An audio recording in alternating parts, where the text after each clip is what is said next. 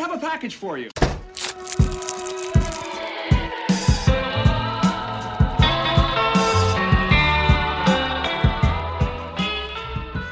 Bonjour à tous et bienvenue dans ce 15e épisode de votre podcast favori. Ce n'est pas la voix d'Hugo Gasparini que vous entendez, mais il est quand même autour de la table. Bonjour Hugo. Bonjour. Et on est aussi accompagné de Candice Adam, Bonjour à tous. de Thomas Moreski. Salut. Et de Yann Vital. Salut. Je suis Brio Waterman et bienvenue dans Recommandé. Alors, vous l'aurez compris, si Hugo ne présente pas aujourd'hui et que c'est moi qui le remplace, c'est parce qu'il va nous faire une petite chronique. Mais avant ça, ce serait bien, puisqu'on est enfin tous ensemble autour de la table, euh, de faire comme d'habitude nos petites actualités, ce qui, pendant ces deux semaines, nous ont un peu marqué. Est-ce que, Candice, je te vois réagir, est-ce que tu veux commencer? Oh oui, tout à fait brieux. Eh bien moi je vais vous parler du centre Pompidou. Directeur peut-être. duplex de, de, de New York. Exactement. Tout à fait. Oui, euh, tout à fait, Brieux. Waterman, je suis actuellement devant les tribunes, la foule est en délire. Euh, non, ben non, la foule est un peu moins en délire, mais on, le savait déjà, le centre Pompidou va, fermer ses portes pendant un petit moment pour cause de travaux. Euh, initialement, on avait parlé d'une fermeture en 2023 jusqu'à 2027, et officiellement, euh, ça a été annoncé, le, centre Pompidou fermera à partir de fin 2025 et rouvrira en 2030. Euh, donc ce, ce centre qui a été ouvert en, en, en 1977, euh, ça commence à faire un petit moment et qui n'a jamais été rénové, Bah. commençait à, à montrer quelques signes de faiblesse, de rouille et surtout euh, énormément d'amiante euh, dans, les, dans les murs de, de Beaubourg, Euh, ce qui est pas très rassu- rassurant quand même à la fois pour le personnel et pour les visiteurs parce qu'il faut savoir que depuis son ouverture, il y a quand même eu quelques 300 millions de visiteurs qui sont passés à l'intérieur, ce qui est c'est- un beau chiffre. ouais, ça- ça fait du voilà, monde, c'est ouais. ça. Ça fait pas mal. C'est ça. Et donc du coup, le déménagement devrait euh, et ainsi que la fermeture devrait euh, pro- euh, progressivement commencer euh, aux alentours de, de début automne 2024. Euh, voilà, c'était tout pour moi. Donc euh, juste un petit message, profitez-en si vous voulez un petit peu d'amiante encore dans vos poumons avant que ça ferme. Ah bah, ça me donne envie, je vais en profiter, je vais y aller ce week-end. Ouais, et on sait pas trop encore où, où on va être déménagé les œuvres. Euh, Ah oui, parce que le musée ferme, mais on pourra quand même. euh, Normalement, voir, euh, ce qu'il y a ouais, bah au moins, il y a- y a je pense qu'il y a une grande partie de la collection qui va être rangée Bah, dans des les expositions permanentes restent. Et en fait, il va y avoir des surcursales euh, d'ouvertes ou d'emprunter dans les autres musées pour euh, poser en fait les, ex- les expositions éphémères, d'accord. en gros. Voilà. Stylé. Très bien. Eh bien, merci beaucoup, Candice, pour Mais de cette actualité. Thomas, Oui, euh, vous le savez peut-être, il y a en ce moment des grèves, pas en Non. France, aux États-Unis. On les a inspirés. Aïe, aïe, On les a un petit peu inspirés. Euh, les scénaristes font grève. Euh, alors, qu'est-ce que ça implique euh, pour les séries, pour tout ça? En fait, ils ont déjà fait grève en 2007 et 2008. Ils ont fait 100 jours de grève. On peut se dire 100 jours de grève, ça fait quoi? Ça fait 3 mois, 4 mois à peu près. Et c'est pas si grave que ça. Pour des Français, euh, c'est pas beaucoup. Mais J'imagine qu'il se fait dire que ça a foutu un bordel de. Chez les. Américains, ça a foutu un bordel monstre. Faut savoir, quand vous regardez maintenant des vieilles séries, si à un moment vous vous dites, bah, cette saison-là, elle était, elle était pas ouf, c'est possible que ce soit une saison euh, de 2007-2008, tellement tout était à l'arrêt. Là, on est en 2023 et il y a à nouveau une grève, euh, donc euh, c'est assez inédit, parce que la dernière grève, bah, c'était en 2007-2008. Et maintenant, donc du coup, tous les scénaristes ne travaillent plus. Ils font grève pour euh, revendiquer euh, de nouveaux, évidemment, euh, avoir un peu plus d'argent pour leur travail, mais aussi parce que maintenant il y a eu les plateformes qui sont arrivées depuis 2008, et en fait ils touchaient des, des sous, des royalties en gros, quand euh, il y avait des rediffusions, sauf que sur les plateformes, bah, il n'y a pas de rediffusion. Donc euh, j'avais eu l'ex- enfin, j'avais vu l'exemple euh, d'un scénariste de mercredi qui disait c'est super, ça a cartonné, mais moi je touche pas plus que si j'avais fait une série Netflix qui euh, avait eu trois vues quoi. Donc. Oui, parce qu'en gros, ils ont un cachet de base pour le travail qu'ils fournissent et ils récupèrent pas d'argent euh, par la suite, quoi, Exactement. si c'est Et en plus, réexploité. ils, ils sont embauchés au nombre d'épisodes la plupart du temps. D'accord. Et ces derniers temps, il y a plus de séries qui font 22 épisodes. Ouais. On est plus sur des séries de euh, 10, 13, parfois moins. Donc bref, euh, ils se rendent compte que leur euh, situation devient de plus en plus précaire, d'où euh, cette grève. Mais du coup, pour nous, spectateurs, qu'est-ce que ça va impliquer? Bah, Il y a pas mal de séries qui sont... Je parle surtout de séries, il y a aussi des films, mais pas mal de séries qui sont surtout à l'arrêt complet. Ah ouais. Donc, euh, t'as certaines séries qui sont pas encore écrites, où là, ben, ils disent, ben, on arrête tout. T'as des noms déjà? Il y a, il y a quelques noms, alors euh, je sors mes petites notes. On veut les Euh, infos croustillantes. On veut les infos. Euh, par exemple, la série d'Ardeville qui est en préparation. Ouais. et là ils sont en pleine écriture, bah, ils arrêtent tout jusqu'à ce que ça reprenne, parce que tant que euh, le syndicat des scénaristes fait grève, on ne peut pas écrire, aucun scénariste ne peut écrire une ligne, Hmm. même si ce scénariste ne fait pas grève. Aucun scénariste ne peut écrire quoi que ce soit. Ah ouais. Oui, parce qu'en gros, c'est un organisme, ils sont tous adhérents Voilà, et donc euh, ils sont obligés de respecter la charte. C'est ça. quoi. Et je crois avoir vu que c'était euh, 90% des gens qui soutenaient la grève, donc euh, Ouais. de toutes les façons, les les 10% restants euh, vont pas Non, et puis de beaucoup toute façon, on sait déjà qu'aux États-Unis, c'est quand même un peu délicat. Ouais. euh, La grève, euh, ils en parlaient. J'avais vu une vidéo où ils disaient euh, On dirait la France. J'étais en mode Ah, d'accord.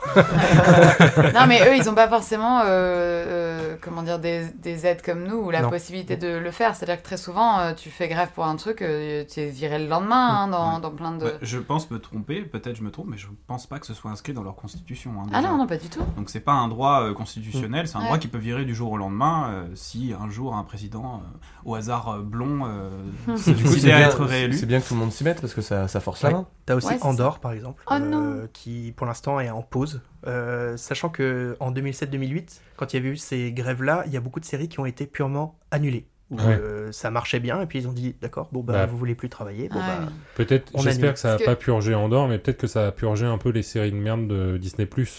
On croise Euh, les on doigts. croise les doigts.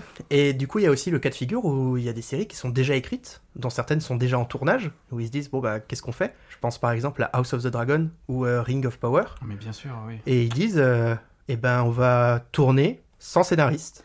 Oui, parce que ça, normalement, les mecs, ils Et- refont des retouches pendant le Exactement tournage. ça. euh, Ça, ça fait peur. Et, du coup. et ça, ouais, ça fait moi, je peur de préférerais qu'ils mettent tout en pause plutôt que de. Bah, ce qui fait peur, c'est qu'ils ne peuvent pas changer une seule ligne de, de dialogue ou une seule ligne au scénario, alors que la plupart du temps, c'est ce qu'ils font en plein tournage. Ouais. Et là, ils ne peuvent pas, donc euh, ils vont rusher pour peut-être avoir des saisons de moins bonne qualité. Et euh, les années de pouvoir, on avait une qualité de scénario en saison 1 qui était déjà pas Ouais, assez qui folle, était- alors euh, ça fait très très peur pour une saison 2 sans scénario sur le plateau. ouais. Ouais. Ouais. Bah, surtout que les, les, pour euh, Ring of Power, c'est carrément les showrunners, les deux, les deux showrunners qui ont dit on ne viendra pas. Ah on ne ouais viendra pas sur le plateau. Et les gens continuent à tourner. Mais c'est fou, ça, de. En fait, il y, a- il y a un truc, je comprends que ce soit quand même une question de fric, parce que clairement, c'est une, c'est une histoire de fric, euh, mais on, on fait complètement passer euh, à la trappe tout ce qui est art, euh, création, euh, savoir-faire. Enfin, je, je trouve ça fou de se dire, allez, on y va quand même, ça sera de la merde, mais c'est pas grave, on y va parce que de toute façon, on en fait qu'à notre tête, on est des producteurs. Bah, là, tu nous Bah décris oui, Hollywood. euh, Ouais, mais bon, enfin, désolé, bah, je suis trop naïve, de- tu vois, moi ça Il y a- m'en Il y a le folle. truc aussi de.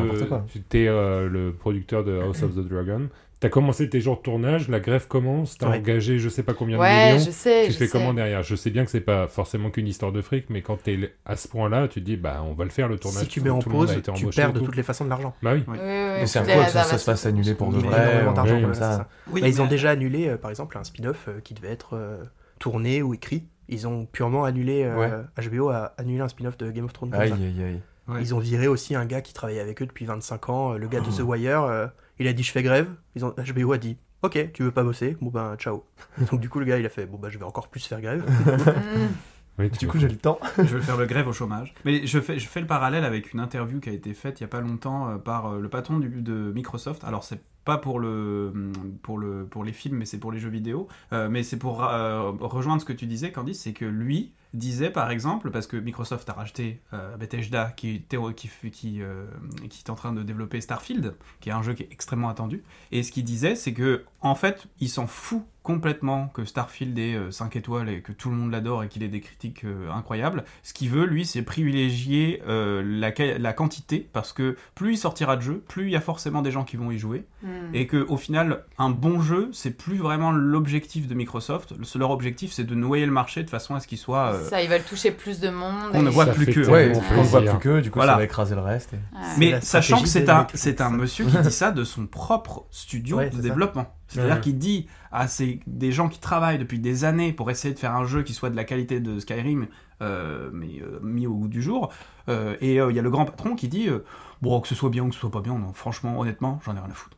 Voilà. Ouais, ça doit être compliqué. hein, Valorisation. de. Ouais. Donc, imaginez des ça. scénaristes et vous entendez le patron, le showrunner, qui dit euh, Mm. En fait, moi je m'en branle, hein, c'est juste euh, l'important. en fait, la merde. Le, le showrunner Voilà. est lui aussi scénariste. En gros, c'est le scénariste principal Oui. de la série. Donc c'est même pas lui qui, qui dit je m'en Mm. fous, c'est les studios. Les studios vidéo ou les plateformes, euh, tout ça. Donc bref, en tout cas, bon courage à eux, Mm. ils nous entendront jamais, Mm. mais bon courage à eux, et euh, attendez-vous à avoir des saisons peut-être de moins bonne qualité l'année prochaine. Aïe, aïe, aïe. Eh bien, en attendant, peut-être profitons des bonnes choses, euh, des bonnes saisons. Euh, par exemple, Yann, tu as peut-être quelque chose de bien nous proposer. Yes, et ben comme certains le savent, il y a euh, le 4 mai est sorti euh, Star Wars Vision saison 2. Alors euh, petit rappel, Star Wars Vision, qu'est-ce que c'était? Donc c'est euh, une petite série de courts-métrages d'animation un peu à la Love Death and Robots mais dans l'univers de Star Wars, Mm.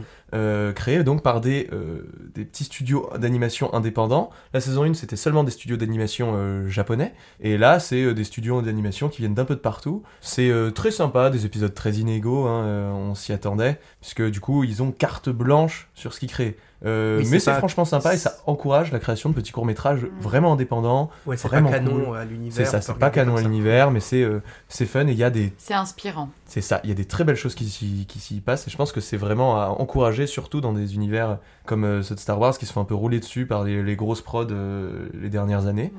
Et, euh, et ça c'est cool. Voilà, j'encourage. Décidément, on parle vraiment de Star Wars à, À chaque, chaque épisode. épisode. Exactement. Ça nous a marqué. On est des geekos, ni plus ni moins. Bah, écoutez, hein. Et toi, Hugo Dis-nous Eh ben, moi euh, aussi, je vais parler de futur et de robots. Je vais Mhm. parler des Daft Punk qui, le 16 mai, sortent une réédition de Random Access Memory.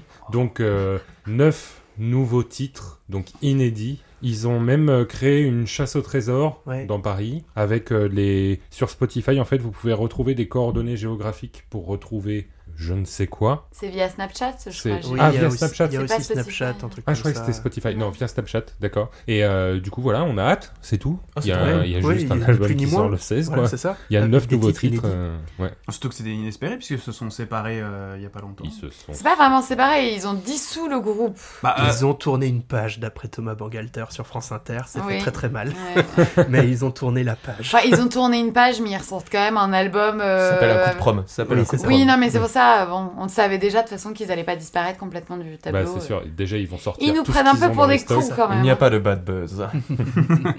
Et toi, Brieux, c'est quoi ton actu? Oui, moi je voudrais Ah, vous parler euh, d'un. Moi j'aimerais vous parler d'un jeu vidéo euh, qui va sortir le 30 mai, euh, System Shock, euh, qui est un remake du jeu vidéo qui était sorti en 1994 et qui était développé par Looking Glass Studio et surtout par son créateur Warren Spector. Alors je pense pas que le nom de Warren Spector va vous Ah parler, bah moi si, ça me dit quelque chose. À part pour Candice, qui, parle. Et pas, et pas fait le dupe quand on a parlé dans une vidéo de ce type. Euh, Feldup, ça m'étonnerait Ouais. qu'il en ait parlé parce que c'est c'est un, un créateur de jeux vidéo qui a pas fait de trucs glauques dans sa vie. C'est vrai Alors peut-être que je me plante. Shock. Donc, euh, le hein 2, c'est pas avec le giga robot ou l'intelligence artificielle qui fait méga flipper. si, mais je suis pas sûr. Je suis pas sûr. Non, mais Feldup ça se trouve, je confonds, hein, mais le nom me dit vraiment quelque Eh ben, chose. je vais, je- en gros, c'est celui euh, qui développera par la suite euh, le premier Deus Ex, qui pour le coup, Ah oui. lui, est un monument euh, du jeu vidéo et euh, qui posera les bases de l'immersive sim, pardon, c'est-à-dire un RPG proposant plusieurs possibilités d'approche selon les choix et les prédilections du joueur. Par exemple, euh, pour une situation, vous avez le combat, la furtivité, la négociation, et vous choisissez ce que vous voulez par rapport à, la façon dont vous voulez jouer. En fait, finalement. de jeu que tu veux faire. Voilà, ça a l'air de rien, mais c'est grâce à Deus Ex et à System Shock qu'on a eu l'excellente série des Dishonored, qu'on Oui. a eu les Elder Scrolls depuis Morrowind, donc euh, Morrowind, Oblivion et Skyrim, qu'on a eu les Bioshock, qu'on a eu les Fallout à partir du Fallout 3. Donc autant dire que ce remake de System Shock est extrêmement attendu. Euh, il a été plusieurs fois repoussé, mais ça y est, enfin la sortie est prévue pour le 30 mai. Donc si vous avez aimé tous Ah, les jeux que je viens de citer, ah mais c'est bientôt, oui, moi je, suis- je suis chaud là et que vous aimez les histoires entre cyberpunk et euh, spatial, euh, vous devez surtout ne pas passer à côté de System Shock. En plus, c'est sur toutes les plateformes. Est-ce que tu penses que ce sera une nouvelle révolution au moins aussi forte que l'original? À mon avis, non, parce que les remakes, souvent, c'est Ouais. c'est un peu du repompage. À quoi. part, une- à part Mafia, qui ont, ils ont fait un bon truc de leur. Ah, c'est pas un remake, c'est un remaster. C'est un remaster. Oui, Là, c'est me vraiment un remake, en plus qui préserve l'ambiance très années 90 euh, du, du, du, du- du premier titre. Ouais. Maintenant, est-ce que ça va être une révolution autant que System Shock? Je suis pas sûr. Ouais, est-ce qu'ils ont Ouais. vraiment réfléchi leur truc pour euh, faire des vrais nouveaux systèmes de jeu ou euh, est-ce que c'est vraiment. euh, Ce serait incroyable. si Honnêtement, jamais. pour le moment, ça incroyable. ressemble à un Dishonored amélioré. Mais. Dishonored, en fait, c'est un jeu qui a pas, le, surtout le 2, qui a pas aussi bien marché que je l'aurais aimé, parce Ouais. que c'est vraiment un jeu qui innove sur énormément de choses, ne serait-ce que le level design. Tout le monde Oui. se souvient du manoir euh, horloge, Oui, du. Clock Manor, par exemple. Euh, ceux qui connaissent le jeu euh, se reconnaîtront, et ceux qui ne le connaissent pas, donc Candice. Yann, Hugo, jouez-y parce que c'est une perle J'aime pas trop qu'on me donne À des ordres Dishonored. comme ça. C'est pas un ordre, Candice. De Dishonored, tu parlais Dishonored, C'est un ordre. Ah, bon, bah, ça change tout, jouer. alors. C'était un désordre. J'ai regardé Benzaï y jouer, donc euh, je vois de quoi ça parle. Voilà.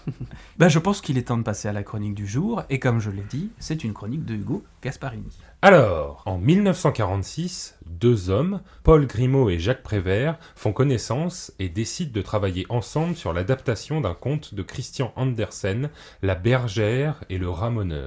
Ça, ça parle, ça parle pas de Yann, ça parle pas de Yann. en fait, c'est une fois où j'ai débarqué dans une bergerie, mon pote. Merci Yann. Allez, Alors, les producteurs du film trouvent le film trop cher et ambitieux et décident de virer les deux acolytes et de finir le film plus rapidement. En 1953, ils en sortent une version de 60 minutes alors que le film devrait en faire 90. Alors là, Sacré je suis, je suis censé vous dire que les deux créateurs détestent le film et le réprouvent. Personnellement, j'ai pas vu cette première version. Mais il faut savoir que Miyazaki et Takahata, du petit studio Ghibli, ont expliqué que c'est ce film qui leur permis de découvrir leur vocation. Donc, gros coup de somme, Grimaud montre une société de production, rappelle Jacques Prévert et rachète finalement les droits de la bergère et du ramoneur en 67.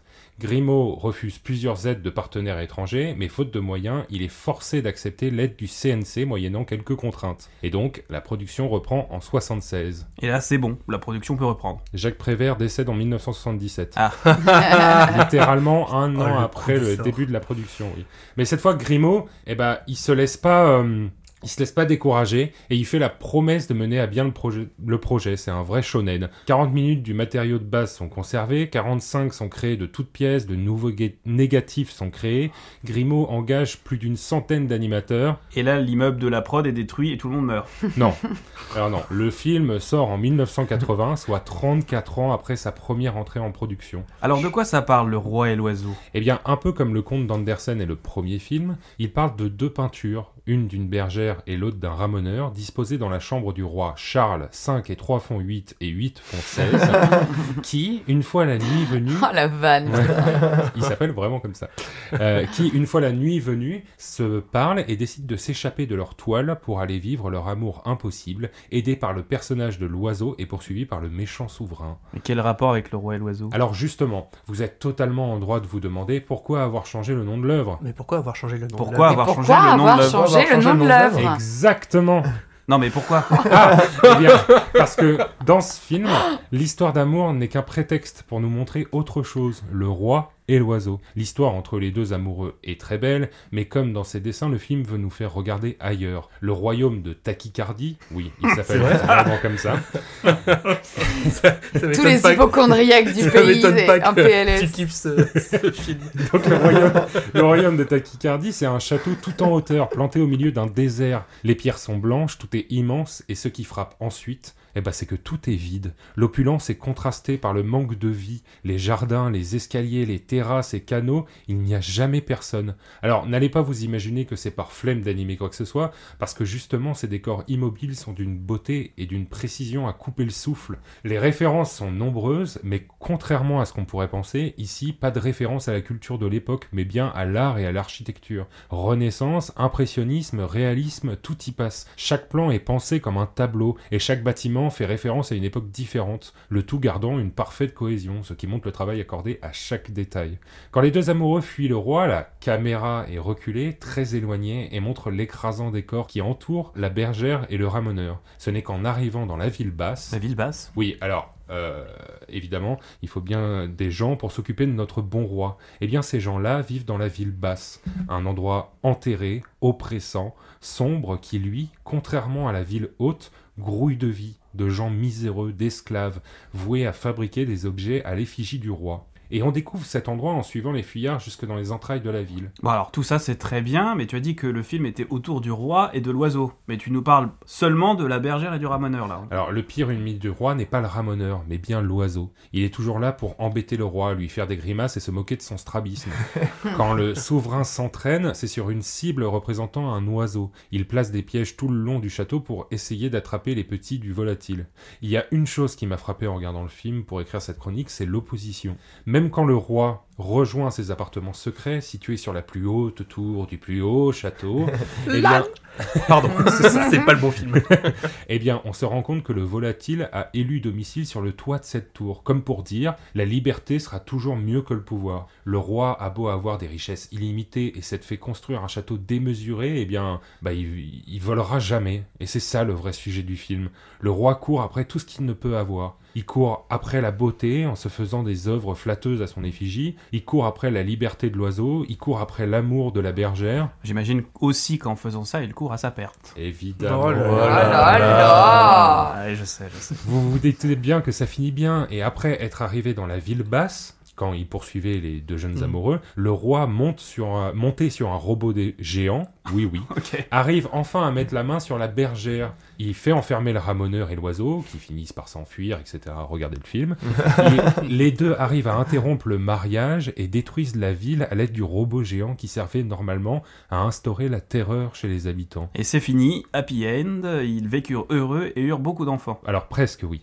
Il manque une dernière chose, peut-être la plus importante, les trois derniers plans.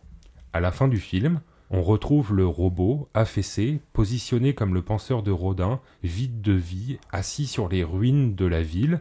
On s'aperçoit alors qu'un des petits oiseaux s'est fait prendre au piège et est enfermé dans une des cages restantes. La boîte dévale les gravats, tombe sur le sol, et l'oiseau appelle au secours. Silence. Une main immense faite de métal apparaît alors dans le plan et ouvre délicatement la cage. L'oisillon est libre.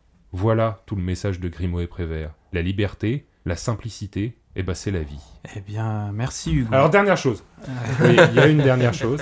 Si vous n'aviez pas encore voulu regarder ce, regarder ce film, la musique est incroyable. Vraiment, le thème principal varie et colle à chaque plan. Vraiment, c'est un chef-d'œuvre. Eh bien, merci beaucoup, Hugo. Et on peut Oh. voir euh, ce Non, parce qu'attendez Alors, où est-ce qu'on peut le voir ce film? Oui, Bah, où est-ce qu'on peut le voir Pas sur les plateformes, malheureusement, parce que c'est un peu un chef-d'œuvre oublié. Donc, achetez-le, trouvez-le. Si vous êtes fan de Pixar, Disney et de films d'animation en général, c'est un must-have pour comprendre un peu pourquoi il y a autant de Français dans ce genre de studio. Oh, c'est beau ça. C'est Et puis surtout, je comprends pourquoi Miyazaki, ça l'a intéressé. Il y avait un robot géant. Exactement. Voilà. Donc, voilà, Ah bah, eh merci bien, Hugo. merci beaucoup. Cool. Très très belle chronique. avec plaisir. Euh, je pense qu'il est temps maintenant de passer aux recommandations, puisque c'est un peu le titre de ce On podcast. n'en parle pas On n'a pas le droit d'en On- parler Normalement, pas. normalement, on débat un Putain, c'est vrai, oui. Eh ben, aujourd'hui, on n'en parle pas.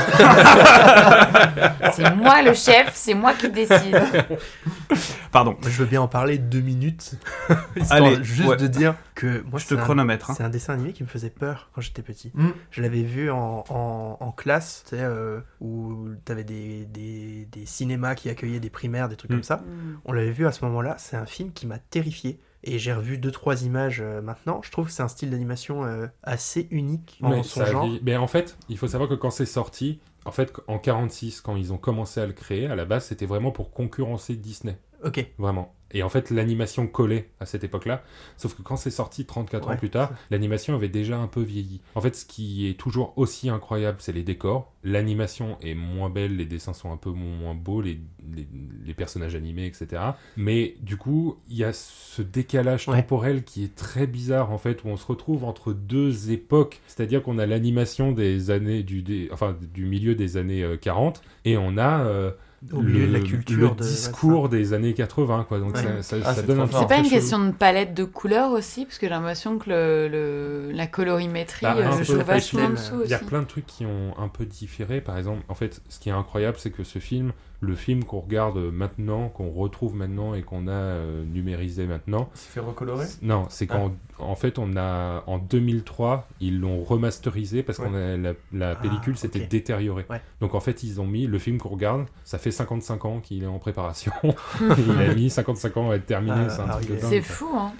Mais euh, c'est vrai, euh, Thomas, euh, je, je m'en souviens assez mal de ce film parce que je l'avais vu quand j'étais gamin. Ouais, c'est pareil. Mais j'ai un souvenir de, de- pas de terreur, mais de malaise. Ouais. Vraiment, t'as ce truc où tout est bizarre, et tous les personnages, même les, les bons, il me semble qu'ils sont un peu étranges. C'est t'as ce truc où t'es un peu décalé, quoi. Bah en fait ça ne ressemble ça Ah. ressemble à aucun dessin Ah, ouais. animé. Il y a Ou un surtout à aucun très- Disney, parce Oui que... c'est ça, c'est qu'on a l'habitude des Ouais. Disney Oui, et on tombe là-dessus et on Mhm. se dit mais c'est c'est- c'est hors du temps quoi. C'est assez unique. euh, ouais. Ouais. Je sais pas si vous serez d'accord, mais moi, ça m'a fait le Surtout même qu'on effet. est tous un enfant. ah, pardon, désolé. J'allais dire, on est tous des enfants de 90 ici. ouais, du coup, euh, c'est quand même. euh, euh, C'est un. Sofiane.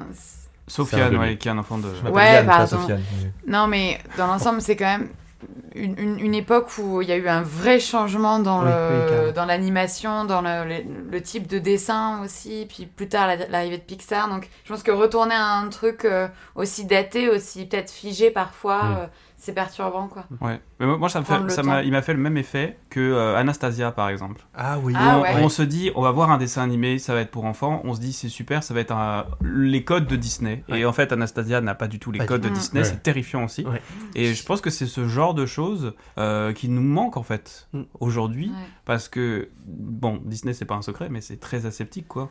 On va être honnête. hein. C'est dans la PN constante et. euh, et, euh, et voilà. Et euh, ce qui peut-être ce qui nous manque, c'est aussi le, le- l'essence même des contes, à savoir attention. Si euh, t'es pas sage, voilà ce qui peut t'arriver. Hmm. Si tu te promènes euh, tout seul dans la forêt avec un vêtement rouge, bah t'étonnes pas que le loup vienne te bouffer, tu vois. Ouais, c'est ça, Super, ils- et après on dit la même chose aux meufs qui marchent dans la rue avec des mini-jupes.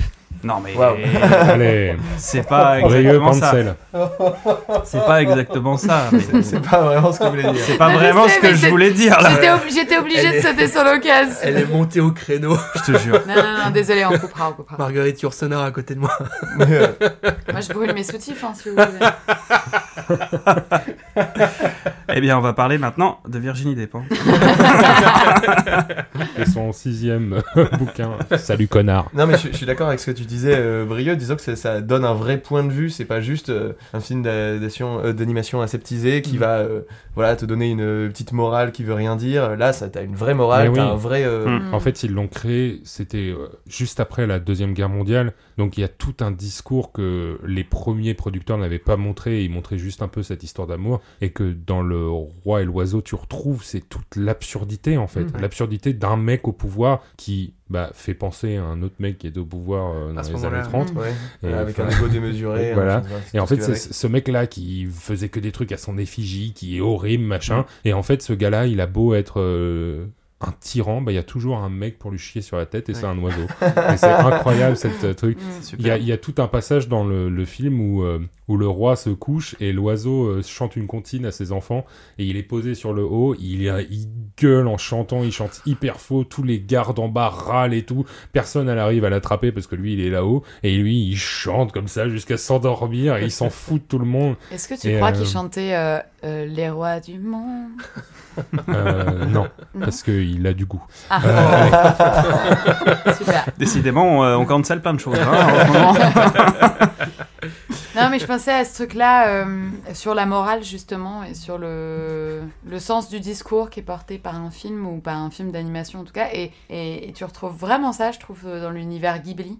Euh. Mm. Où, comment dire, l'histoire, la narration, tout, tout va partir de quelle est l'idée principale qu'on veut, euh, qu'on veut diffuser. Euh, souvent, tu vas avoir un retour à la nature, euh, resserrer les liens familiaux, des choses comme ça. Euh, euh, pareil, euh, quelqu'un qui a trop de pouvoir, même Porco Rosso, ça va parler de, Mm. de la guerre. Donc, tu as toujours une, euh, comment dire, une sorte de morale, un petit récit comme ça au milieu du grand récit, mais on arrive à le, à le sortir de l'univers de tous les jours, ce qui permet de diffuser un message encore Et- plus Et en euh, fait, c'est le plus important derrière. C'est-à-dire Ouais. que tu as ton histoire qui se poursuit, ou si, un- si tu mets un enfant devant, Oui, il se rend pas compte, c'est-à-dire qu'il voit euh, le- la bergère et le ramoneur, il se dit ah, une histoire d'amour. Moi, je me souviens, je regardais ça avec ma sœur. Ma sœur, elle aimait ce dessin animé. Moi, euh, ça me gonflait un peu le côté truc. Moi, ce que j'aimais, c'est les- la baston avec le robot géant.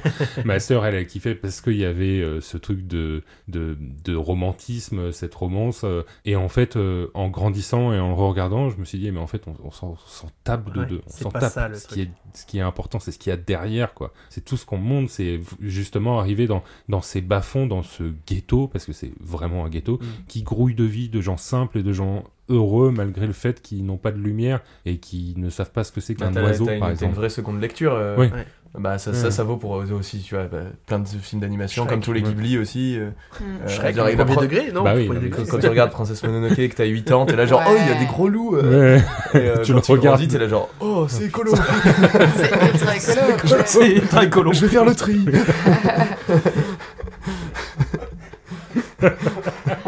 Voilà. Coup, sachez que faites le tri, sinon vous allez euh, avoir des vers de terre à l'intérieur de vous. Oui, Vous allez tout transformer en démon japonais. Tout à fait.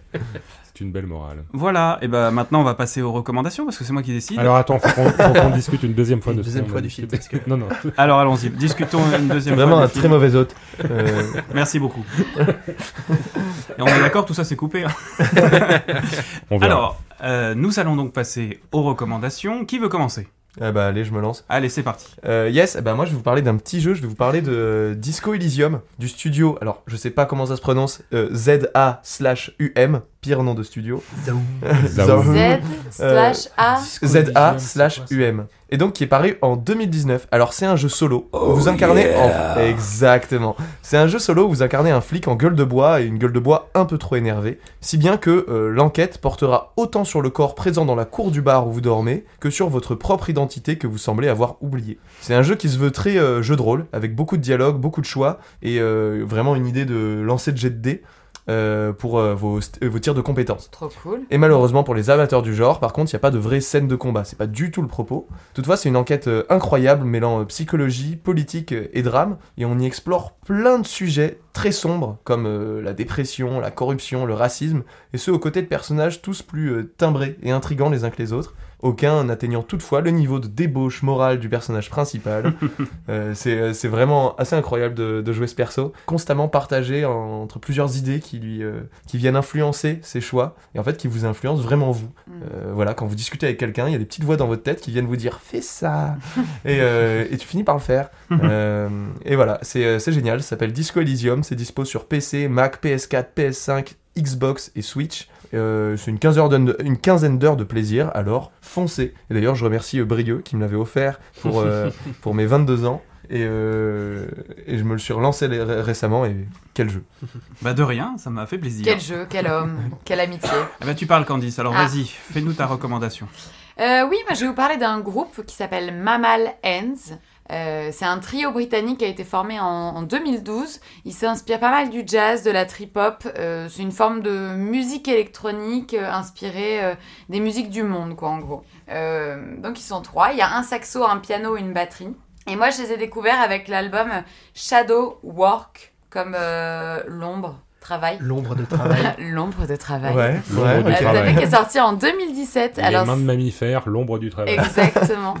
Euh, ils, ont, ils ont déjà sorti quatre albums, dont celui dont je vous ai parlé à- avant ça. Et là, il y en a un cinquième qui est sorti le 31 mars 2023, que je n'ai pas encore écouté, que j'ai vraiment grand hâte d'écouter. Euh, c'est hum, l'album dont je vous ai parlé, la Shadow Work, c'est vraiment un album euh, qu'on peut écouter pour tout. Euh, C'est-à-dire que moi, je l'écoute quand euh, je travaille, et pourtant, je suis du genre à, à pas réussir à travailler tu travailles dans l'ombre du coup Ouais, je suis un peu comme ça. Non, mais euh, que ce soit sur le, sur le PC ou autre, euh, faire des trucs. Ouais, un euh, truc de fond. euh, Ouais, et d'habitude, moi, j'ai j'ai beaucoup de mal et, hum, et je trouve qu'en fait, euh, leur album, c'est vraiment une traversée. C'est C'est trop bien, ça. c'est une histoire. Euh, on, on peut réussir à faire plusieurs choses en même temps. Dans les transports, je me dis, c'est un truc de fou, à mon avis, cette musique-là aussi. C'est instrumental, il n'y a pas de parole. Ouais, il n'y a pas de parole, Ouais. c'est pour ça que c'est c'est hyper. euh, Très atmosphérique, quoi. Ouais, c'est ouais, ouais, c'est hyper facile à écouter, hyper agréable, on voyage vraiment. Bref, c'était une très belle découverte pour moi. J'ai hâte de découvrir le dernier album qui est sorti et je vous invite à les écouter. Mamal Hands, tu dis Ouais, C'est bon, c'est noté. M A 2 M A L et plus loin H A N D S. C'est noté. Je vais l'écouter sur le chemin du retour. Voilà, j'ai convaincu quelqu'un. Très bien, heureuse. merci beaucoup. Alors, euh, Thomas, Oui. qu'est-ce que tu as à nous recommander? C'est pas d'ici, j'espère. Non, ce n'est pas d'ici. Ça va. euh, Pas encore. euh, Je vais vous parler de Star Wars. Non Tous les Ah mais auditeurs moi qui s'arrachent les d'ici cheveux. comme ça, moi je comprenais c'est pas d'ici et j'allais dire bah non c'est de là-bas, tu vois, ouais. Oh. Oh là là. Mais c'est pour ça que jusque là je me retenais de le dire et du coup euh, Et c'est une chroniqueuse de recommandée, attention. J'ai décidé de m'afficher toute seule parce que vraiment j'ai été déçue de moi-même en réalisant que euh, c'était d'ici le- l'opposant de Marvel. la quoi. peste. Allez, décidément, je suis pas la seule à être dans la merde. Du coup, je propose qu'on squeeze euh, la reco de Thomas. Euh, C'était finalement pas si intéressant. Euh, moi, je vais vous parler d'une reco en fait un peu mi-figue, mi-raisin. Il y avait un de nos auditeurs. euh, Putain, on les fait toutes. Oh, là. ça va Cette expression, putain. Oh là là Pas piquer des hannetons, dites-moi. Alors Mais- allez-y. Attendez, attendez, on rigole, on rigole, mais on voit pas sur le la. Garonne. hein. Ouais. Putain, l'enfer. C'est horrible. Bon, allez, on arrête, on va pas jeter euh, le bébé avec l'eau du bain. Euh, s'il vous plaît. Poussons pas mémé dans les orties. Non, parce que tant que. Pierre euh, qui roule n'amasse pas mousse. C'est ça. On va pas vendre la peau avant de l'avoir tué. C'est bon, vous êtes tous euh, contents de vous, là Chacun parti. une expression Allez. Mais j'ajouterais quand même que l'habit ne fait pas le moine. Putain. La bite ne fait pas le moine. non plus. Juste- Sinon, Jusque-là, ça se c'était- tient. C'était c'était quoi ta reco, euh, Thomas? Et justement, c'est une, c'est une semi-reco. Euh, je vais vous parler de Boys Afraid. Ah oui, qui était mi-figue, mi-raisin. Ni figue ni raisin, exactement.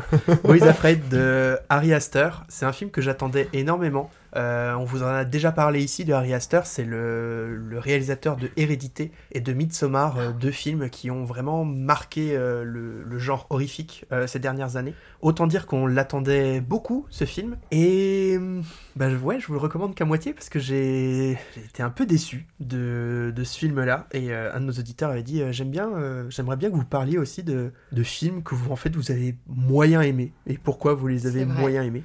Donc, euh, donc voilà. Euh, rapidement, le film parle de Beau, euh, Joaquin Phoenix, qui veut aller voir sa mère, qui veut aller rendre visite à sa mère.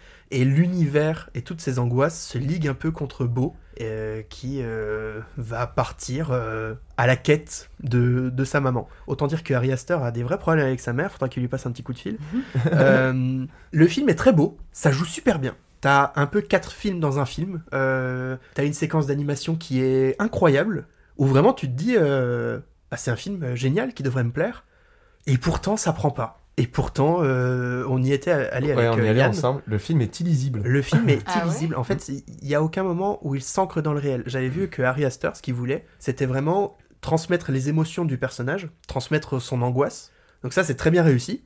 Mais pour ce qui est du film en tant que tel, Ouais, tout le reste passe à la trappe. ouais, quoi. on, Non, en fait, surtout le on- scénario. le- on euh, s'est regardé avec Yann, on disait, euh, on n'a pas les clés. Mm. On, on- on voit qu'il y a quelque chose. C'est un peu un film à la Mulholland Drive où tu vois le film, tu te dis d'accord, mais j'ai pas les clés pour tout comprendre. Mm. Puis en Et plus, c'est très long. Donc c'est il y a un moment heures. où t'es là, genre, mais euh, aidez-moi. Trois heures c'est sans ça. tout comprendre. Trois sans heures. rien sans comprendre. rien où comprendre. C'est- où il y a un moment, tu vas te Mais c'est dire, quoi? C'est qu'il il manque une clé de compréhension hein, qui- qu'il aurait dû donner dès le départ En ou... fait, Et ils Jamais J'ai l'impression que même lui, c'est pas où il En va. fait, dès que ou t'as pas l'impression que tu vas comprendre quelque chose, derrière, C'est il envoie une info qui te détruit tout ce que tu pensais avoir c'est ça. compris. Et c'est ça tous les quarts d'heure du film. c'est ça. Donc finalement, Ouais, t'es il là, s'est genre, fait un kiff de je vais Et les déstabiliser, mais sauf que ça marche pas quoi. En fait, c'est un film qui. Ou ça marche trop. Qui nous veut pas du bien. Et donc, du coup, c'est une vraie expérience. Pour le coup, c'est pour ça que, que j'en parle, que je vous recommande quand même d'aller vous faire votre idée en salle ou chez vous. Mais euh, de, pour l'instant, il est en salle, donc il faudra un petit peu attendre pour chez soi. Contactez Mais, euh, Thomas au 06.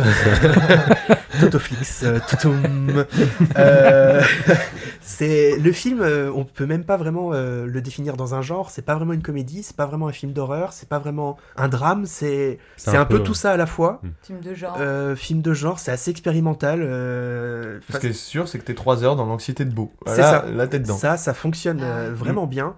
Euh, c'est très déstabilisant. Euh, pour ceux qui ont vu Mother de Darren Aronofsky, c'est un peu le même ressentiment que j'avais en sortant de la salle. C'est un film ouais, qui nous veut pas du bien. Hmm. C'est un film qui veut nous bousculer vraiment, qui a un vrai, un vrai propos, mais où euh, toi, en tant que spectateur, alors à part euh, peut-être euh, les vrais cinéphiles qui s'y connaissent et qui ont toutes les clés, Mais bien sûr. Ouais, en fait, Renoir, C'est ça, hein. c'est l'impression La qu'on en avait jeu. en en discutant tous C'est les ça. deux. C'est un, un film qui euh, vraiment est destiné à un public très Qui restreint. parle à l'élite, quoi. Bah, qui va Ouais. Ou en fait, je pense qu'il va falloir le voir plusieurs fois avec des vrais axes d'analyse quasiment à chaque visionnage Hmm. pour vraiment le décrypter. Oh, Chose, chose qui avait un petit peu déjà dans ces films avant, Hérédité, il est, je l'ai trouvé encore plus passionnant une fois que j'avais découvert certaines clés et au bout du deuxième, troisième euh, visionnage, je me suis rendu compte à quel point en fait c'était encore plus fou Mm. que ce que je pensais. Là, je pense qu'il va en falloir au moins une dizaine pour que je me dise. Mais le truc, c'est qu'il faut avoir la foi de se taper trois fois le film de 3 heures dans lequel tu comprends Ouais, rien. C'est un investissement, quoi. C'est ça, c'est un vrai investissement. Je pense que dommage. ça peut valoir le Une coup. fois tous les six mois. Il y a, il y a des gens qui, qui ont beaucoup aimé le film, j'ai eu l'occasion d'en discuter avec eux, qui ont dit que le film les a passionnés. Ah ouais. Et ils avaient les mêmes arguments que moi. Moi je disais, pour moi ça, ça me, ça me perd totalement et j'ai pas forcément apprécié. Et ils disaient, bah, que toi tu dis, moi c'est ça qui m'a fait euh, apprécier le film. En ouais, fait, ça mais fait un peu comme quoi, ces- c'est vraiment une question de, de toi, ton bagage, ton expérience, ta sensibilité, ta compréhension du truc. C'est ça. Et est-ce que ça marche ou ça marche pas Bah, Qu'est-ce que t'attends d'un film en fait, Ouais, tout c'est simplement Ça fait comme ces peintures, tu sais que tu comprends pas, t'as des gens, Ouais, ils les adorent, Mm. et toi t'es là, euh, mon ref, Ouais, qu'est-ce que tu ouais, kiffes là-dessus euh. J'ai pas les, j'ai pas les clés. Ouais, c'est ça. Simplement. Je sais pas les mots. Un petit œuvre parle- sont des ouais, armes. J'allais dire, on parlait du centre, enfin, je parlais du centre Pompidou tout à l'heure, mais euh, t'as quand même, quand même un, un, Oui, un, oui. un musée de théâtre, de théâtre, d'art contemporain et moderne, et quand tu te retrouves devant certaines Mhm. toiles qui font, euh, je sais pas, euh, 5 sur 5 et je suis gentil, et qu'en fait, euh, c'est juste un aplat de couleur bleue, etc. Et t'as des gens qui sont assis là pendant 4 heures à regarder. euh, Ouais. Et toi t'es là, mon pote. euh, Et t'as l'autre à côté qui se dit putain c'est vraiment de la merde Ouais, ce truc. C'est- C'est ça, c'est juste Ouais. euh, c'est l'art quoi en général. sauf que euh, sur, les, sur les toiles euh, du centre Pompidou, t'as un pavé euh, gigantesque Explicatif. explicatif, Oui. alors que Harry Astor ne nous a rien donné. Harry Astor donne euh, pas grand Il chose. devrait y avoir le manuel euh, sur le, chaque siège, un petit manuel. C'est- J'allais dire s'il vous donnera peut-être euh, une prescription pour un, un gros paquet de doliprane en sortant du Ouais, c'est ça. bien. Et Ouais, puis, il fera euh, peut-être une petite interview dans un, dans Oui, un genre dans un podcast, ciné, on Ouais, il, il- il il reste- il flou après le bonhomme parce que c'est ce qu'il aime aussi, Oui, je crois. il c'est- adore. C'est euh, poser une il énigme. adore ça. Ouais. Il a sorti son truc, il est là maintenant, démerdez-vous avec ça. Il vous donnera envie d'aller appeler votre maman quand vous sortirez et lui dire que vous l'aimez.